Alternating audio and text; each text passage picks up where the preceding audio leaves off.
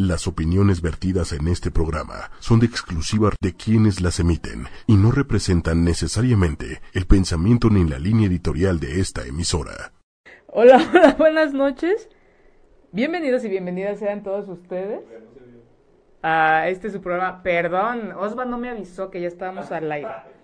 Entonces tenemos aquí este, estoy un poquito eh, desorientada en cuanto a en cuanto a tiempo, en cuanto a espacio pero no en cuanto a tema. Este, de nada más qué pena, pero bueno. Bienvenidos y bienvenidas sean todos ustedes a este su programa Sexología ocho y media. Yo soy Karen Morales, sexóloga, tu sexóloga, y esta calurosa tarde, pues es importante que los invito, las invito a que se acomoden, a que se pongan cómodos, se pongan cómodas, eh, para hablar de les voy a hablar de un tema que he mencionado el concepto a lo largo de, otros programas y que en algún momento lo prometí y me lo, y me lo pidieron. Este, el tema de hoy es la, la intimidad. ¿no? ¿Cuántas veces no hemos hablado de la importancia de la intimidad? ¿Cuántas veces no hemos hablado de que es este de una relación íntima y vámonos a hacer la intimidad y, yo tengo intimidad con mi pareja o, o, no tengo intimidad porque no hay un espacio, porque no hay un momento y, y este y es un, una, algo muy muy importante. Los invito a que se acomoden, a que se acerquen eh, su agua, un café, un té, eh, no lo sé. Esto es para es un tema para que se se lo lleven y, lo piensen, para que lo reflexionen, para que, gracias Osva, me acaban de poner el ventilador y no saben qué, qué rico. Este, hablando de comodidad. Mm, es importante que se, que se den un espacio para ustedes. Si están haciendo otras cosas, pueden ver el programa en otro momento. Pero hoy sí es como importante que, que, que, que se que, que vean la historia de su vida, ya sea que estén en, viviendo una eh, hermosa soltería o estén viviendo en pareja o, estén acaben de terminar una relación en cualquier momento en el que se encuentren es es un tema importante para revisar para sus futuras relaciones para revisar qué cosas pueden eh, mejorar en, en, las en, en su vida en su hoy en su incluso al ratito, ¿no? Al, revisar ciertos temas nos invita incluso a voltear a, vernos, ¿no? Y decir, bueno, ¿qué está pasando en mi vida? A voltear a ver a nuestra pareja o a nuestras parejas y decir, oye, podemos hacer esta modificación, este cambio, ¿qué está pasando? ¿No? La invitación de este programa es para que lo platiquen, para que se vean y hay saludos desde temprano. Este Saludos a Irma Rivera, mi, una de nuestras grandes fans. Saludos a Cuauhtitlán Izcalli. Eh, Areli, saludos, muchos saludos a Areli. Y Lucre, hola, hola Lucre, muchas gracias por estarnos viendo esta tarde, tarde, noche calurosa. Entonces, ¿qué es la intimidad? ¿Qué es para ustedes, la gente que me está escuchando, que me está viendo? ¿Qué es para ustedes la intimidad? ¿Cómo, cómo saben que ustedes tienen esa capacidad, ese ejercicio de tener una intimidad personal? Recuerden que la sexualidad no solamente es eh, con otra persona o con otras personas o este acto, este encuentro genital. No, no, no. Recuerden que la sexualidad tiene que ver con nosotros, con quienes nos relacionamos y cómo nos relacionamos en nuestro entorno. Eh, es uno de los factores importantes. Entonces, ¿qué es, cómo viven ustedes su intimidad? Primero, más que nada, de manera individual. ¿No? Más allá de si están en pareja, si se acaban de divorciar, si están enojados, si están enojadas, o, no importa en qué estado o con quién se encuentren. ¿Cómo, ¿Cómo viven ustedes su intimidad? ¿Cómo saben que están teniendo un momento íntimo, un momento de ustedes? ¿No? Entonces, antes de, responder eso, pues vamos a, ver qué es lo que se, se lo que es la, la intimidad que la tenía aquí a la mano, pero bueno, dice, es el encuentro con uno mismo y el encuentro con el otro. ¿no? La intimidad viene de afuera hacia adentro. ¿no? Inicia desde algo externo a algo interno, de cómo puedo yo apreciar a lo mejor una tarde, de qué, de qué significado le doy a las cosas, de cómo me siento conmigo, conmigo misma o conmigo mismo. Si es como la invitación viene de afuera hacia adentro para vivirme, para sentirme, para pensarme, para darme un tiempo. Dice, hay un libro que les recomiendo mucho que es el de eh, sexual, no es cierto, mm, Inteligencia erótica de Esther Perel. Una, es muy interesante el libro, es muy interesante esta mujer. El, escucharla hablar en sus, en sus conferencias, en sus pláticas, me parece muy buena y la admiro mucho. Es un libro, el de inteligencia erótica, de muy para leerse de manera muy sencilla, eh, viene muy clarito, viene, me gusta mucho cómo aborda ella lo que es la, la intimidad. Eh, entonces los invito a que la, la, lean, a que la revisen. Está en todas las librerías ese, ese libro, es muy accesible también. Ella nos habla de que el, cuando uno inicia una, una relación, eh, ya saben, hay mucha fantasía alrededor, ¿no? ¿Cómo es este encuentro inicial? Posiblemente la mayoría de las veces inicia con un, ah, una atracción física, es de me gustó él o me gustó ella o me gustó eh, cómo habla, me gustó cómo se mueve, me gustó su color, me gustó su estatura.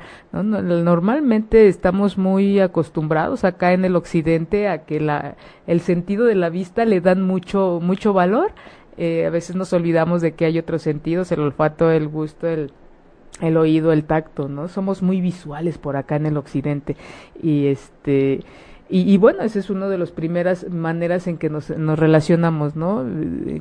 Si me gusta o no me gusta. Ya después ah, vamos a empezar a ver como esas características eh, específicas de personalidad, y, más cuando vamos viendo que coincidimos en gustos. A, los dos o a las dos nos gusta ir al cine, nos, nos gusta ir al teatro, nos gusta hacer ejercicio, nos gusta, eh, no nos gusta hacer nada, no nos gusta la actividad física, ¿no? Nos gusta ir a cenar ciertas cosas. Entonces, es un proceso conforme se va iniciando una relación.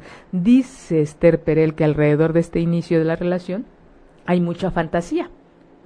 Eh, em, ah, dice Sara que... ¿Me puedes repetir el nombre de la autora? Sí, es Esther Perel. Eh, así como, tal, como suena E de escuela, S de sopa, T, E, R, Perel. P de pera, E de escuela, eh, R de ropa, E de escuela y L de libro. Esther Perel. Eh, de inteligencia erótica. Natalia, saludos, Natalia, saludos, eh, Sara.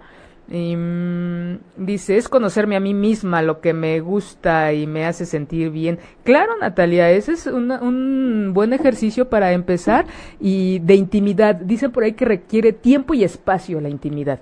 El tiempo que me doy para pensarme, para saber qué es lo que yo deseo y, y el lugar, un lugar para mí a veces no eh, puede haber mucha gente, pero mi mente está conmigo, está en otro lado. A la gente que somos introvertidas se nos da mucho eso, que aunque haya mucha gente, podemos estar, nuestra mente puede estar en otro lado. A los extrovertidos no, les cuesta un poquito de más trabajo concentrarse y enfocarse en ellos mismos porque su energía es hacia afuera, ¿no? Dice Jung que una de las maneras de relacionarnos eh, puede ser introvertido o extrovertidos. Cada uno tiene sus características, cada uno tiene sus habilidades y los introvertidos contactamos más con, con esta parte. Entonces, claro, es conocerme y cuando yo me doy ese espacio, ¿qué creen? Se me facilita, se nos facilita compartir ese espacio con la persona que nosotros hemos decidido y que ha ido eh, y que es recíproco. Bueno, ya vamos adelante, vamos a, a ver cómo, de qué manera los factores que influyen en la intimidad.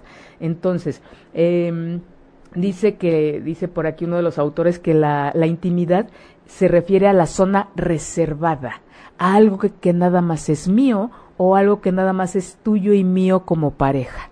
¿No? Nuestras tardes viendo una película, a lo mejor un domingo ir a correr, posiblemente un desayuno juntos, juntas, ¿no? Es que es nuestro.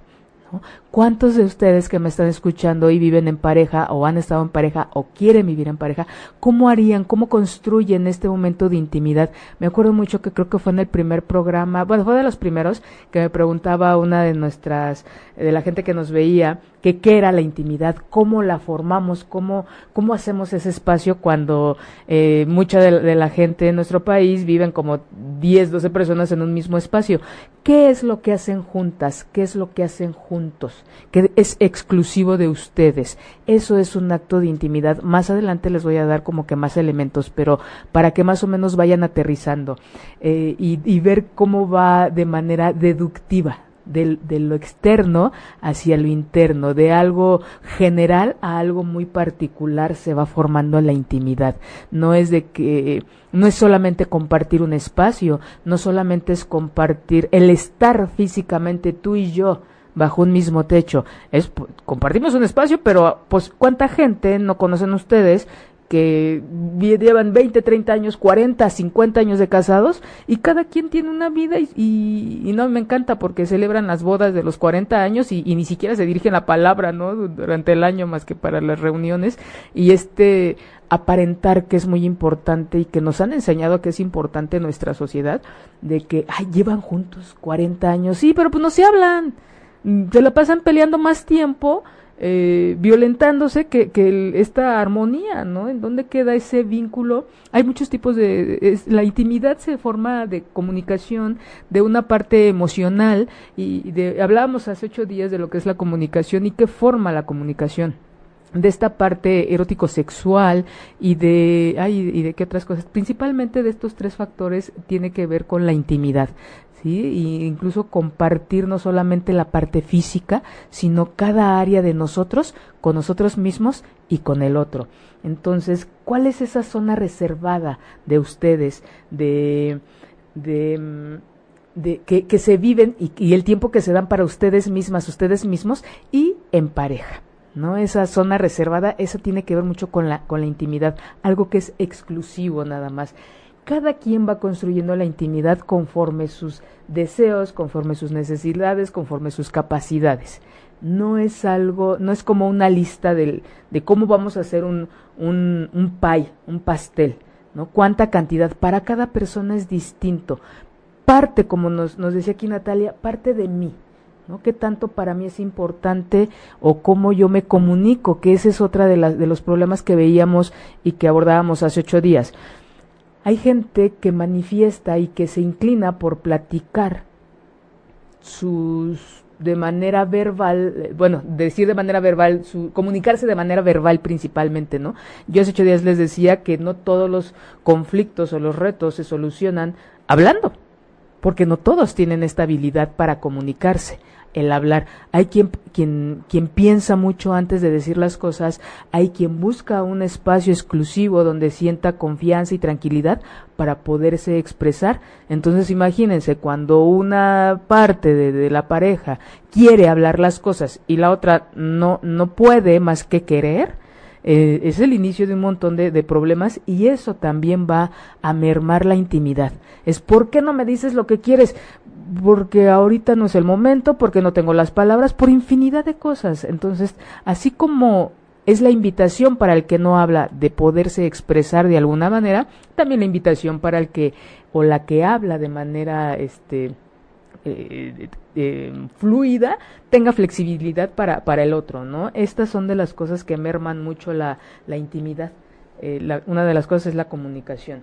Hay hay diferentes eh, situaciones, momentos, cosas que influyen para que, eh, de manera externa, como les decía desde un principio, para que, que influyen en la intimidad podrían ustedes pensar, es que ¿qué tiene que ver lo externo con lo interno? Pues mucho, porque a través de, la, de las reglas y de los estereotipos sociales nos enseñaron a relacionarnos.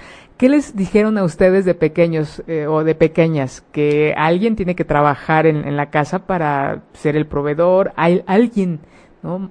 hombre, mujer, eh, va a cuidar a los hijos, va a, va a organizar un hogar, va a proveer, Sí, cada, cada, entonces eso es lo que nosotros aprendimos de afuera, pero ya en la realidad, cuando cada quien va haciendo su propia relación de pareja, su propia familia, es ir ajustando eso que nos enseñaron con lo que yo me estoy dando cuenta de lo que es mi realidad y qué cosas yo voy a, a aportar y a negociar con mi pareja para que esto funcione.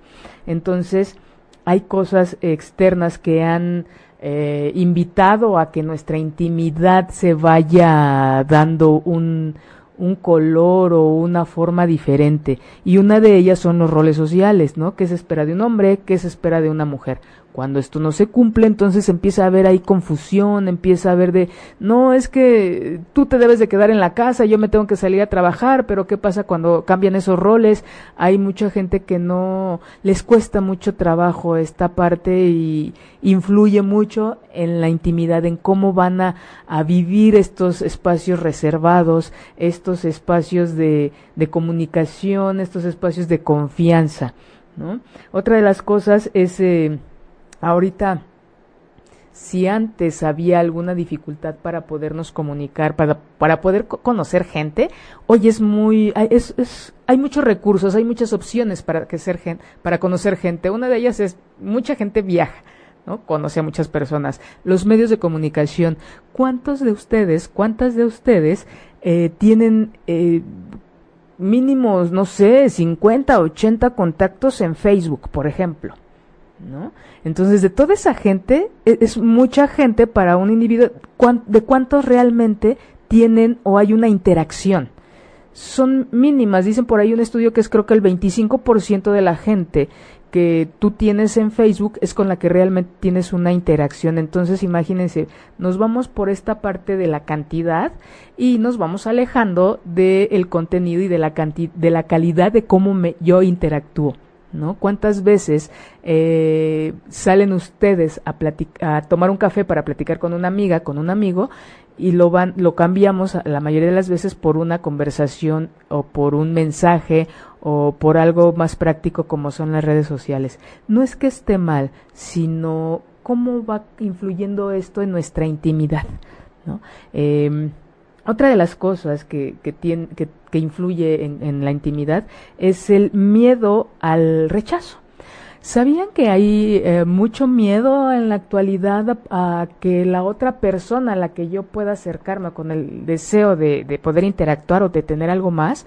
Hay mucho miedo al rechazo, hay mucha... Eh, falta de, de, como les decía yo en algún momento, no nos están enseñando a relacionarnos, entonces al no tener este conocimiento nos, va, nos da mucho miedo a que alguien nos rechace, porque a veces no queda solamente nosotros, en las redes sociales como que también eh, evidencian estas situaciones, ¿no? Entonces, antes de que me rechacen, mejor no lo hago. ¿Y de qué habla eso? De autoimagen, autoconcepto, de, de cómo me miro yo, ¿no? Del miedo a que alguien me diga no. Entonces es como la invitación a qué le estamos enseñando a nuestros hijos, a cómo les estamos enseñando a que se relacionen, ¿no? Nos enseñan a que lo que uno desea va uno a obtener. ¿Y qué pasa cuando esto no, obtiene, no se obtiene? Entonces viene esta parte frustrante. También por eso hay mucha depresión en nuestros niños, en nuestros adolescentes. Hay mucha frustración porque no se está obteniendo lo que uno deseaba. Esa es la psicodinámica de eso es así como así funciona la depresión. No tengo lo que quiero, entonces estoy me, estoy viviendo esta situación. No nos enseñan a que puede haber un sí, puede haber un no. Puede ser que yo me pueda relacionar, puede ser con esa persona, puede ser que no.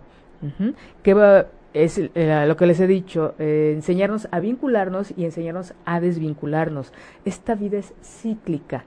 A diferencia de estas creencias de que para toda la vida, de que con él o con ella va a ser, ojalá sea para una eternidad, y la realidad es otra, volten a ver eh, a su gente, a sus familiares, a sus amigos, cuántos, cuántas llevan dos, tres, cuatro, cinco relaciones o cinco matrimonios, ¿no? Y otra vez, no es el juzgar, no es el el señalar si no es nuestra realidad, así estamos viviendo anteriormente, porque pues había muchas ganancias alrededor de los matrimonios y tenían que enriquecerse, ya hablaremos algún día de la historia de, de los matrimonios, pero en la actualidad es qué elementos tenemos es tomar en cuenta más factores, más elementos que nos permitan relacionarnos con personas eh, que ambos que nos encontramos en el camino y no necesariamente que alguien me haya escogido o yo haya escogido a alguien, ¿no? sino que coincidamos en ese momento. Hay una canción muy muy muy intensa, ¿no? De, que se llama Coincidir. Eh, escúchenla, muy romántica y más que romántica, pues qué bueno que a veces coincidimos en el camino, como ahorita alguien me estaba eh, alguien me escribió que eh, por aquí este, hace un momento que acabo de conocer en Ciudad Juárez gente bellísima y que no es gente de solamente un momento, sino gente que seguramente me va a llevar por, mucho tiempo de, lo que se gestó ahí, ¿no? En, una clase de fin de semana en, Ciudad Juárez. Entonces uno no sabe, no se encuentra personas que nos damos mucho en, en instantes. Mm, entonces, ya vimos lo que es la, la, la, intimidad, cómo se viven ustedes, ya vimos las cosas que pueden influir para que se vaya modificando la intimidad. Otra de las cosas es, hay unos eh, eh, componentes importantes en, en, la intimidad. Muchas veces cuando, la mayoría, cuando llegan al, al consultorio para, para entrevistar, por algún conflicto que tiene la pareja, por alguna situación, a lo largo de la, de la entrevista yo les, me gusta mucho preguntarles eh, cómo fue que se conocieron, ¿no? ¿Cómo fue que, que inició su, su relación, su noviazgo o amistad? ¿Cómo inició esta relación? Muchos de ellos pues llegan peleados, llegan casi a punto del divorcio, entonces cuando yo les hago esta pregunta, eh, se sorprenden, no esperan eh, que, que, yo les pregunte esto. Entonces, les voy a platicar de una, de una historia, me llamó mucho la atención, de eh, gente muy joven, no sé, 22, 23 años. ella va a un concierto, con, bueno, se quedó de ver en, con una amiga para ir a un concierto. Esta chica, mi paciente, llega y la amiga no llega. A la mera hora no llegó. Entonces ella dice, bueno, pues ya tengo aquí el boleto y ahora. Y en eso, este, por ahí, un chico también iba a entrar al concierto, sus amigos no llegan y a los dos, eh, esas causalidades, están solos y entran, se, se ven y dicen, bueno, ¿con quién vienes? No, pues yo venía con una amiga, pero me dejó plantada, bueno, no va a venir. Y dice él, no, pues yo también venía con unos amigos, pero ellos no van a venir. Dice, pues bueno, pues vamos a entrar juntos, ¿no? Sorprendente el, la, la, vida que los pone juntos, entran al concierto y, y ahí inicia una amistad muy bonita, eh, él empieza a cortejarla, inicia una relación muy intensa, muy pasional. Él venía desde hacía dos horas de camino para venirla a verla a diario. Ella iba a la escuela, llegaba y encontraba en su casa, bueno, todo el camino de la entrada llena de flores. A ella le gustaban mucho los peluches, bueno, su recámara llena de peluches. Ah, no saben el ese esa fantasía que ella tenía de, de enamoramiento este hombre se la cumplió.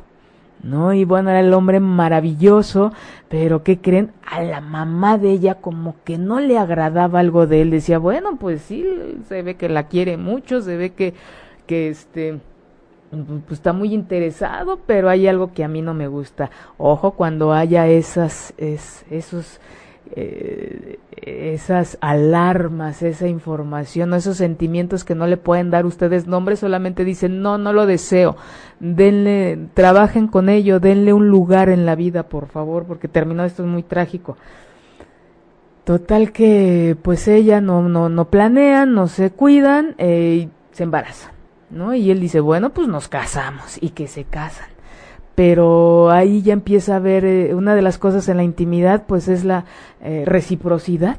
¿Qué es la reciprocidad? Es yo doy, yo recibo en pareja. Recuerden que hemos hablado que en la pareja, pues la idea es de que ambos estén como que al mismo nivel, como que haya esa reciprocidad de yo te doy, yo recibo. Cuando ya no hay esta paridad, entonces estamos hablando de una eh, relación en donde hay un alguien con mayor poder que el otro o la otra, entonces ya no es un, ya no se funciona, ya la reciprocidad no se está dando y empieza como que a haber ahí fallas en la, en la, en la pareja. Entonces aquí, pues en la, en la relación, ella empieza a, este, eh, ella sin tener alguna opinión o voto en, dónde iban a vivir, pues le organizó, se casaron y que se van a vivir a casa de él, ella no quería. Y bueno, para no hacerles el cuento largo, empiezan a haber una serie de conflictos. Ella a lo largo del embarazo, con ideas propias de, machistas, dice, no, una mujer embarazada no debe salir de su casa. Entonces ella se la pasó guardada los nueve meses de su embarazo. Y él, como buen macho, eh, asistía a fiestas, andaba con otras chicas, entonces desde ahí empieza como que el conflicto y luego la mamá de él contribuía a que esta chica no saliera y a taparle muchas cosas que el chico hacía.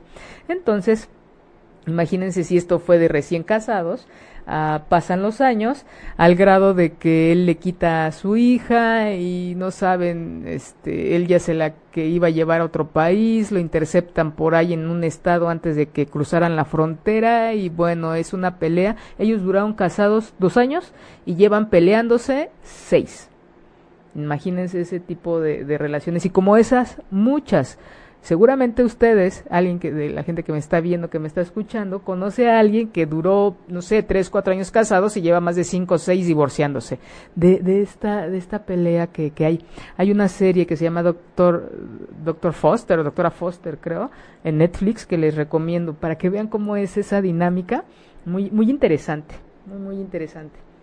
de, de, de vínculos destructivos ¿no? No hay una intimidad, hay un vínculo, hay una relación, pero lejos de que ésta sea propositiva, que se nutra para que crezcan, es destructiva.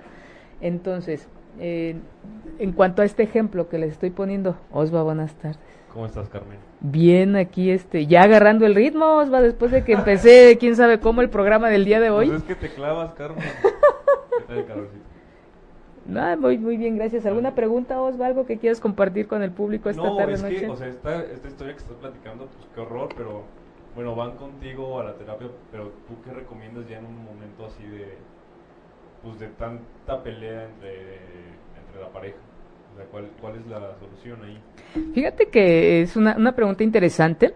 Ellos, eh, bueno, yo intervengo para hacer la evaluación de la guardia custodia del hijo, hija, no me acuerdo que, que, este, bueno, de su hijo, y no, no iban realmente a una, ya a ese grado ya no iban a una terapia eh, de pareja para solucionar algo, sino era por, por la guardia custodia de, de, su menor eh, de su menor hijo. Entonces, sin embargo, sí hay que revisar cosas. Dicen por ahí que es importante la intimidad para tener buenas relaciones eróticos sexuales, que va encaminado a lo que me pregunta Osva. Realmente eso es muy muy común que se diga. Es que debe haber debe haber una buena intimidad para que pueda haber un, una, una buen un buen sexo, ¿no? Que buena haya una buena relación en la cama, en la alcoba, en el dormitorio.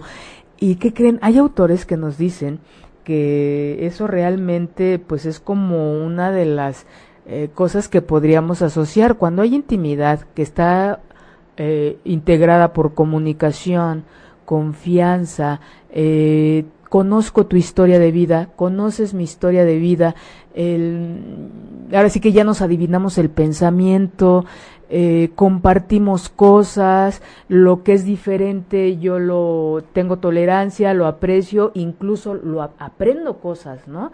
Y de entonces cuando se llega a ese nivel, cuando nosotros vemos eso en una pareja, uno podría decir, bueno, me da esto algún indicio de que tienen una vida erótico sexual pues muy muy buena, ¿no? Por todo esto que hay de realidad en su en su relación, porque no podemos decir que no existe, sí existe y lo hemos visto. Pero ¿qué creen? Ha llegado gente que tiene todo esto, comparte momentos, comparte espacios, hay interés, hay esta parte afectiva, llámenle amor, llámenle como quieran, eh, hay crecimiento de manera individual, pero en la, en la parte erótico-sexual, ¿qué creen? Ha disminuido considerablemente el deseo. Entonces es cuando se rompe como que lo que se esperaba desde, pues si se llevan muy bien, pues uno esperaría que, que también se lleven por allá muy bien. Entonces a lo largo de, los estudios se han dado cuenta de que la parte de la intimidad es paralela a nuestro deseo sexual con nuestra pareja.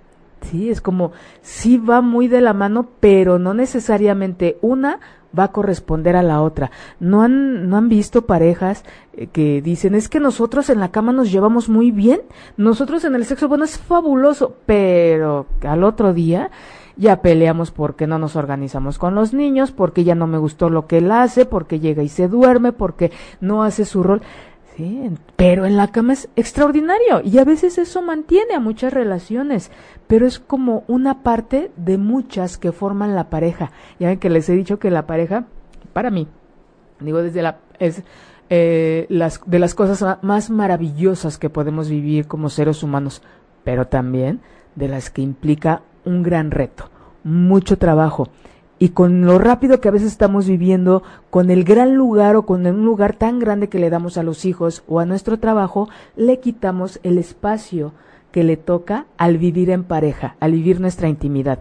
Entonces, dentro de esos estudios o de lo que a mí me ha tocado también ver en el consultorio, no necesariamente esa buena comunicación me va a hacer o nos va a hacer o va a hacer que haya una buena eh, eh, parte erótico sexual en, en la pareja. Y también puede haber esa parte erótica, pero no hay esa, esa intimidad o esa buena relación fuera de la alcoba como, como pareja. Entonces nos habla de que son cosas distintas, paralelas, más que distintas, paralelas. Hay gente que como les decía en un principio, ¿no? Inicia su pare inicia su relación de pareja, inicia con mucho entusiasmo, hay mucha fantasía y cuando empiezan a ver la realidad, como que esto se empieza a transformar. Dicen que del enamoramiento llega a transformarse al amor. Es, y ese amor yo lo, lo, le pondría, llega a transformarse a intimidad. ¿no? A eso que tú me platicabas al principio de tu historia de vida, de tu vida en la escuela, de tu vida familiar, es eh, después empiezo yo a hacer deducciones o empieza él o ella a hacer deducciones de cómo es, de cuáles son sus miedos, de cuáles son sus fantasías, de cuáles son sus proyectos de vida, a veces ya sin necesidad de decirlo, sino viene como parte de este conocimiento que yo les iba diciendo. Yo aporto, pero también deduzco cosas, reflexiono cosas de su vida y de la mía. Pero también es como la sutil línea ¿no? Cuando hay eso, pues hay entusiasmo, hay energía. Pero llega también un momento en el que ya ya sé lo que ella quiere, ya sé lo que él quiere, ya sé que los viernes pues hay que llegar temprano. Eh, había una pareja que, que, conocí este, hace algunos años, muchos años, que ellos trabajaban los dos, ya gente como de 45, 50 años, y todos los viernes salían los dos temprano de trabajar, llegaban, se compraban su botella de Bacardí y se ponían música y se ponían a hacer el aseo de su casa, pero así echar agua, tallar y hasta las 2, 3 de la mañana terminaban. ¿no? Ese era eh, algo que ellos compartían y que los dos disfrutaban y que lo llevaban practicando por años.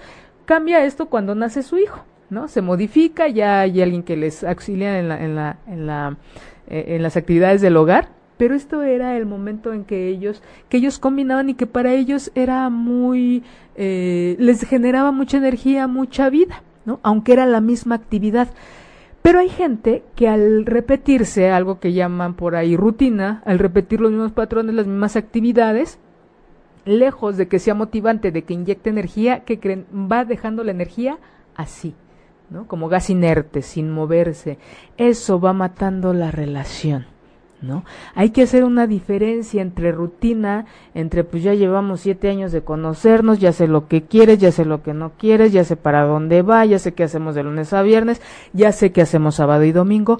Lejos de que esto sea motivante y, y de conocimiento, va generando y va disminuyendo la energía en la en la relación se va volviendo rutinaria y esto se va convirtiendo en un gran enemigo de la intimidad.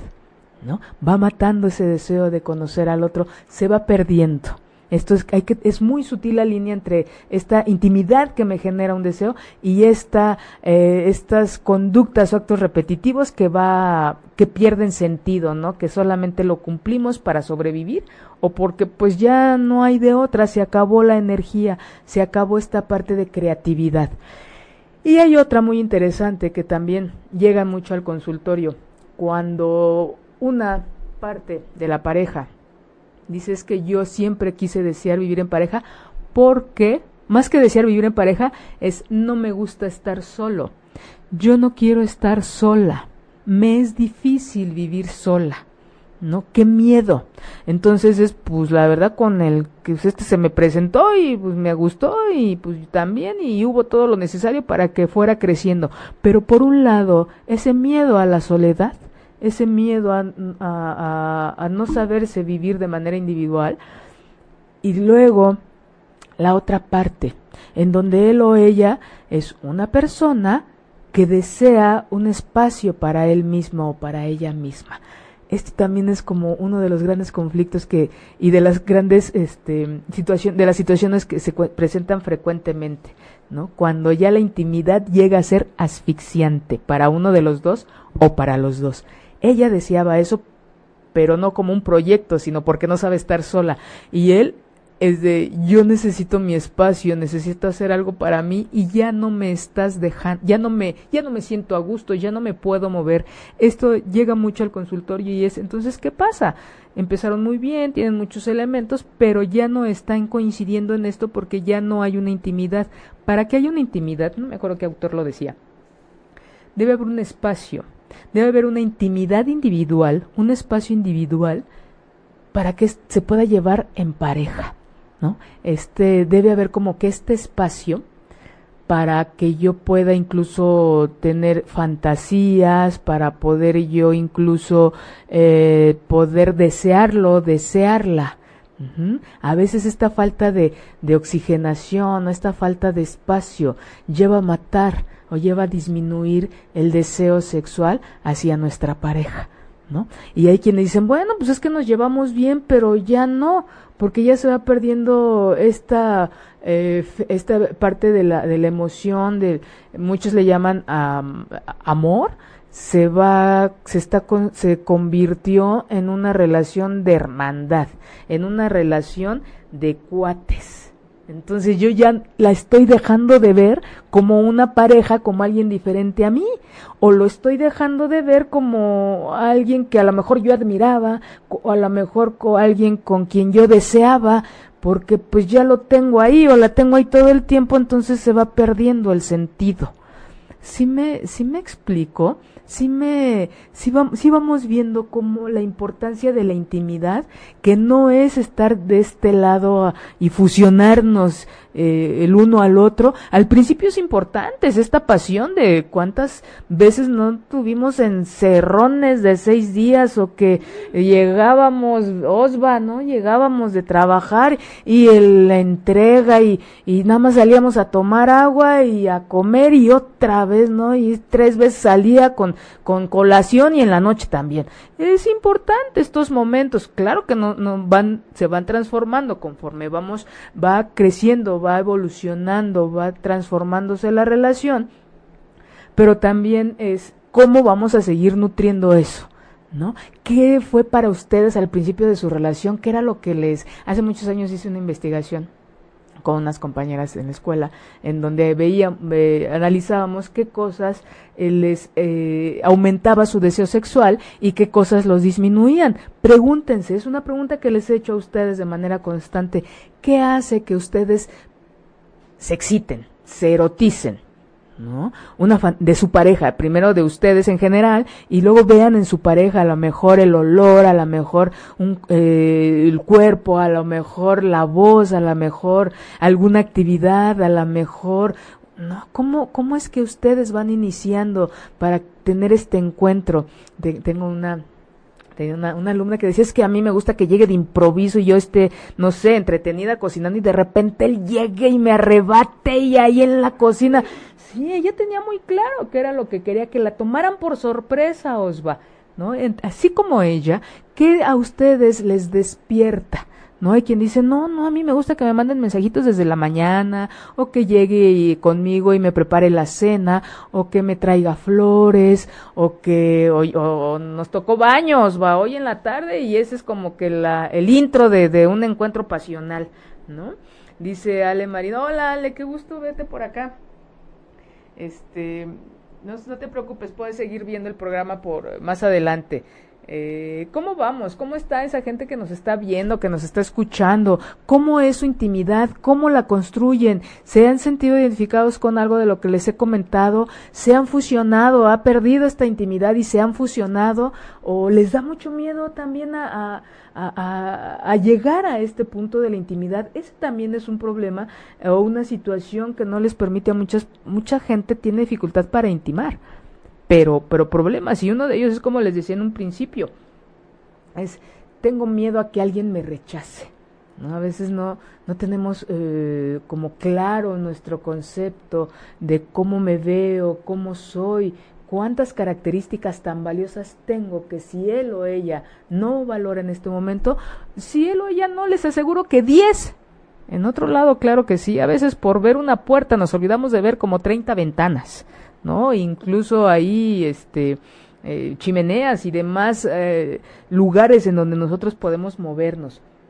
Entonces, cuando, cuando hay este rechazo, cuando hay esta dificultad para, para, para eh, tener, este, intimar, intimarnos con otras personas, este, sí es importante que acudan con, con a un proceso de, psicoterapia para ver qué es lo que está pasando ahí. Seguramente hubo algo por ahí que no les permitió, alguien que, que ustedes se sintieron muy lastimados o que no están viendo, muy, no se están viendo. Yo, yo tengo, creo que tiene mucho que ver con que no se ven. ¿No? Cuando yo no me veo, entonces tengo yo muchos miedos. Les ponía el ejemplo del cuarto oscuro, ¿no? Llegan a un cuarto, está oscuro y, y no saben, tocan algo y puede ser que les dé miedo. Prenden la luz y dicen, ay, pues no era nada, ¿no? Entonces es darle, darle nombre a esas cosas que, que nos están limitando, ¿no? que es muy diferente a la gente que le que disfruta de su estilo de vida de soltería, que disfruta vivir este de su intimidad y que decide no compartirla, porque también hay mucha gente que decide, no, yo prefiero tener eh, relaciones casuales, relaciones en donde no haya este vínculo por infinidad de, motivos. O también la, esta intimidad no solamente es con la pareja, sino también con amigos, ¿no? Con familiares. ¿Cuánta gente que, ustedes tienen eh, como más cercanos. Em, piensen, ahorita que están viendo el programa, piensen, ¿quién es esa persona a la que ustedes le llaman o le llamarían si ustedes se encuentran en una situación difícil? ¿Quién es? ¿Es alguien, su pareja, es alguien de su familia, es un amigo? ¿no? ¿Quiénes son esas tres personas a las que ustedes le hablarían en un momento de, de crisis, en un momento eh, de dificultad en su vida. Es ahí en donde vamos a empezar a ver con quién yo tengo eh, más intimidad. Dice Claudia, ¿cómo se puede hacer para avivar una relación de más de ocho años de conocerlos, mi esposo y yo? Bueno, muy, muchas gracias Claudia por tu pregunta. Hay que, hay que revisar, hay que revisar, Claudia, todos estos aspectos cómo, ahora sí que es como eh, esta vida cíclica, cómo inició su relación, qué fue lo que les despertó, cómo fueron ustedes transformando este enamoramiento, esta primera etapa de tanta fantasía en realidad. Como les decía en un principio, toda esta fantasía tiene que ver con el enamoramiento, toda esta parte de realidad tiene que ver con la intimidad. ¿Cómo fue transformándose ese momento de, de expectativa? ¿Qué esperabas de él? ¿Qué esperaba él de ti? ¿En qué momento se fue transformando y en qué momento fue bajando la, la, energía? ¿En qué momento fuimos dejando de ver cosas por hacer otras? El, digo, es muy importante la decisión de tener hijos y que bueno, lo que, los que lo tienen, pero ¿qué tanto le dan lugar ustedes a sus hijos y están dejando a un lado o no ven su relación en pareja? ¿no? Eso es muy, muy importante. De, de, ese pastel de su vida, de ese pay de su vida, una rebanada es para ustedes, otra rebanada es para su vida laboral, su vida académica, su vida familiar, sus amigos, su pareja, sus hijos. La idea es que todos tengan una parte. ¿Cuál de esas ocupa más espacio? Y al ocupar una más espacio le está quitando espacio a otra. Hay que revisar un montón de cosas, efectivamente cómo se encuentran, cómo está esa comunicación, cómo, cuánto enojo hay por ahí. ¿no? Hay dentro, de, a mí me gustaría que, que, nos enseñaran a hacer un ejercicio de, de vida en donde cada determinado tiempo nos sentáramos a hay de hecho hay un ejercicio creo que en la gestal no me acuerdo en donde cuando la, está muy tensa la situación se agarran incluso en familia cojines y órale todos empiezan a agarrar cojinazos no y denle al que más le quieran dar. De verdad se canaliza no y sale ahí cierto. Es un ejercicio por supuesto dentro de un contexto. Este para canalizar energía, para canalizar enojos, es como hacer de repente, así como festejan cumpleaños, bueno, y dar, se da un tiempo para organizar el cumpleaños, vamos a dar un tiempo para organizarnos y ver cómo anda nuestra relación. ¿No? Traigo un enojo por ahí, ese enojo se convierte en enfermedad, ese enojo se convierte en, en, este, en energía que se encuentra ahí contenida y deja de fluir. Entonces, Claudia, sí hay que revisar eh, cómo, cómo está esa relación, qué los ha llegado, llevado a, mm, a este dices tú avivar, entonces yo me voy a que a, disminuir esa energía, ¿no? ¿En dónde está su atención que les está disminuyendo a ellos como a ustedes como como pareja? Puedes contactarme por por eh, para más detalle, para más información, ya sea por un este inbox ahí en mi fanpage en Carmen Morales, eh, sexóloga, y este ahí podemos revisar algunas cositas, Claudia. Entonces, hay otras cosas que también nos permite llegar a esa, esa intimidad, a ese espacio reservado tuyo y mío. ¿Qué creen que es? La culpa, ¿sí? A esa, a esa invitada, autoinvitada, a esa que siempre está presente y que nadie invita.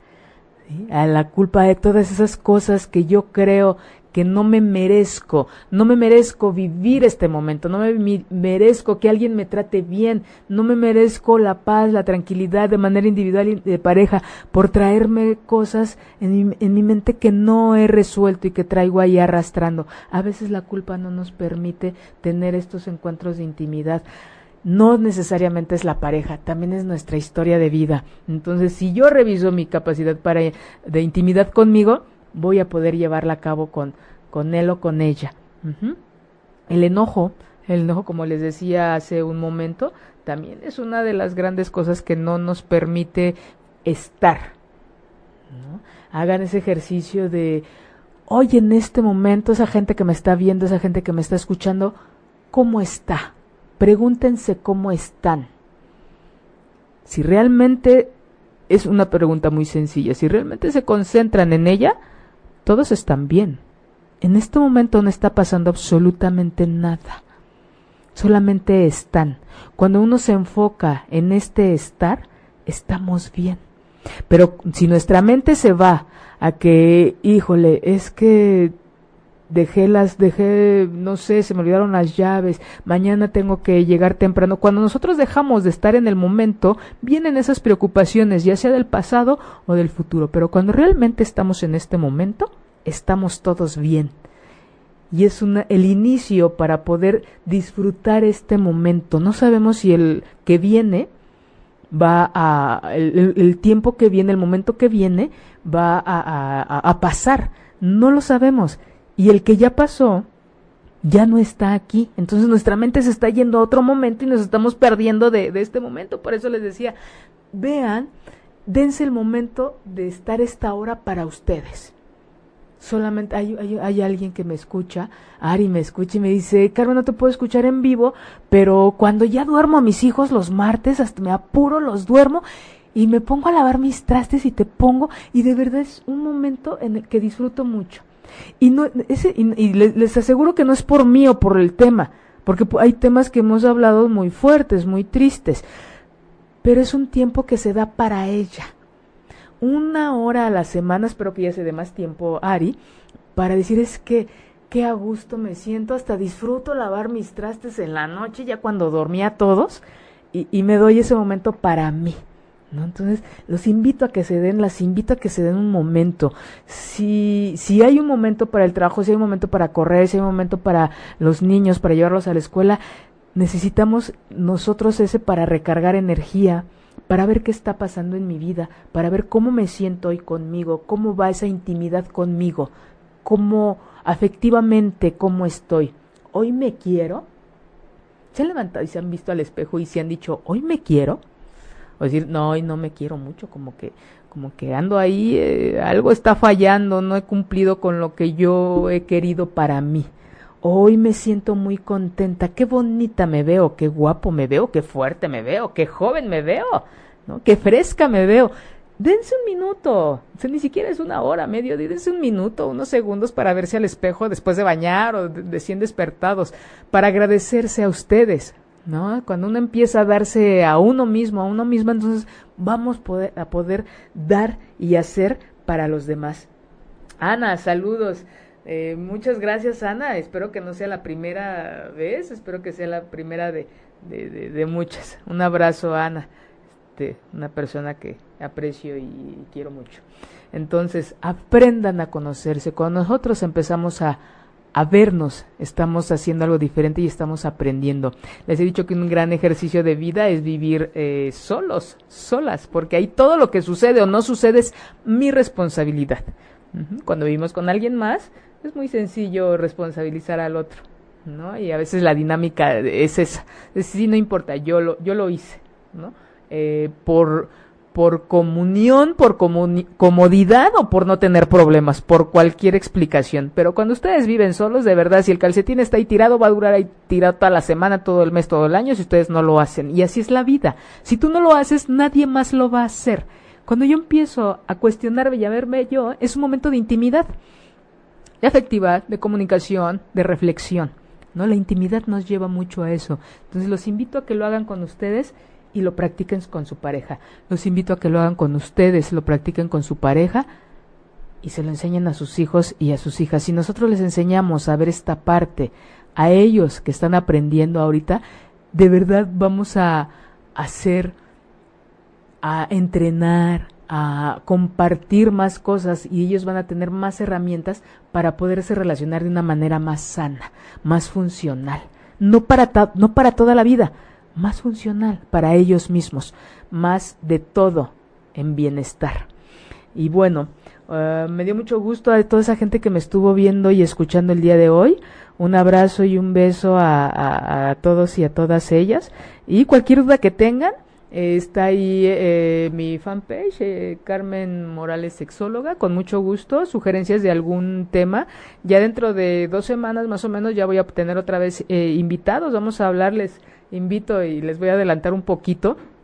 Es para la primera semana de mayo eh, vamos, voy a traer de invitadas a dos, dos amigas sexólogas. Vamos a hablar de los mitos y realidades del trabajo de las sexólogas. ¿no? Hay mucha fantasía alrededor de lo que hacemos. Todo el mundo cree que, wow, la es sexóloga. Este, no, de veras es bien bonito cuando me presentan y ponen, y hay que decir, el, así que el, el, título, y es sexóloga, la gente voltea muy sorprendida. ¿no? Este, lo disfruto mucho, lo disfruto bastante, pero sí es, es muy, ha habido no he conocido a alguien que no tenga una reacción al respecto. Y dejen ustedes la reacción, quién sabe qué cosas pensarán. Entonces vamos a hablar de, de qué hace y qué no hacen las sexólogas y los sexólogos. Les agradezco mucho que me hayan acompañado esta tarde, noche calurosa. Y espero que me acompañen dentro de ocho días. Y a toda esa gente que va manejando, espero que llegue con bien a su casa. A todos los que están en su casa, disfruten mucho a su familia. Y a los que están solos, les mando un beso. Muchas gracias. Si te perdiste de algo o quieres volver a escuchar todo el programa, está disponible con su blog en ochoymedia.com.